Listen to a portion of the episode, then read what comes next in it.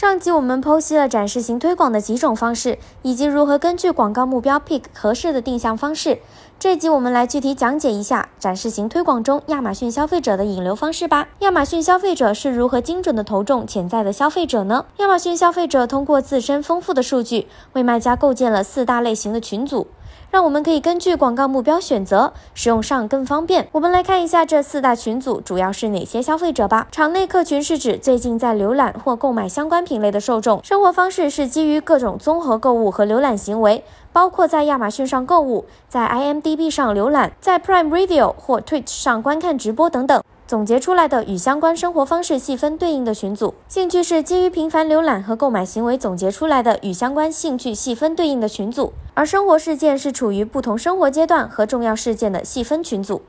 面对不同的场景，我们应该使用亚马逊消费者的哪种细分群组呢？我们以某款儿童玩具品牌为例，看看他们如何根据不同的需求定制了不同的投放策略。在新品冷启动时期，如果想要提高产品知名度，对于现有的产品，可以选择生活方式中的 Baby Skin Care Shoppers 或者 Pregnancy and Childbirth Books；兴趣中的 Interested in Children's Health 或者 Interested in Life Kids and Parenting；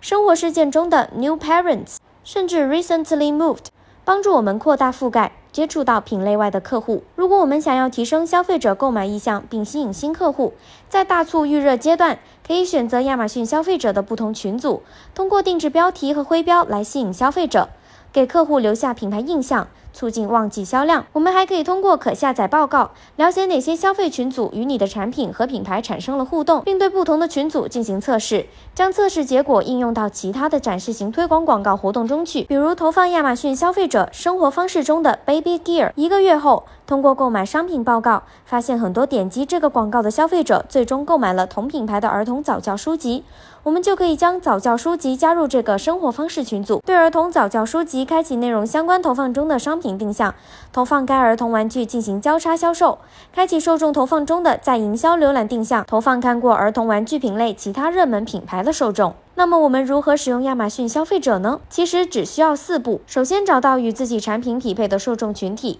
站在消费者的角度思考他们的兴趣点在哪里，然后选择与这种兴趣最匹配的描述，再输入描述的关键词汇，选择出现的相关消费者，最后使用亚马逊平台自带的翻译功能或者其他类似的服务，确认所选消费者群组与预期一致。经过我们的层层剖析，你对展示型推广受众投放是不是有了新的认识呢？赶快运用相关的策略技巧。为你的产品加速引流吧！如果在使用过程中遇到什么难题或疑惑，都可以在评论区留言哦。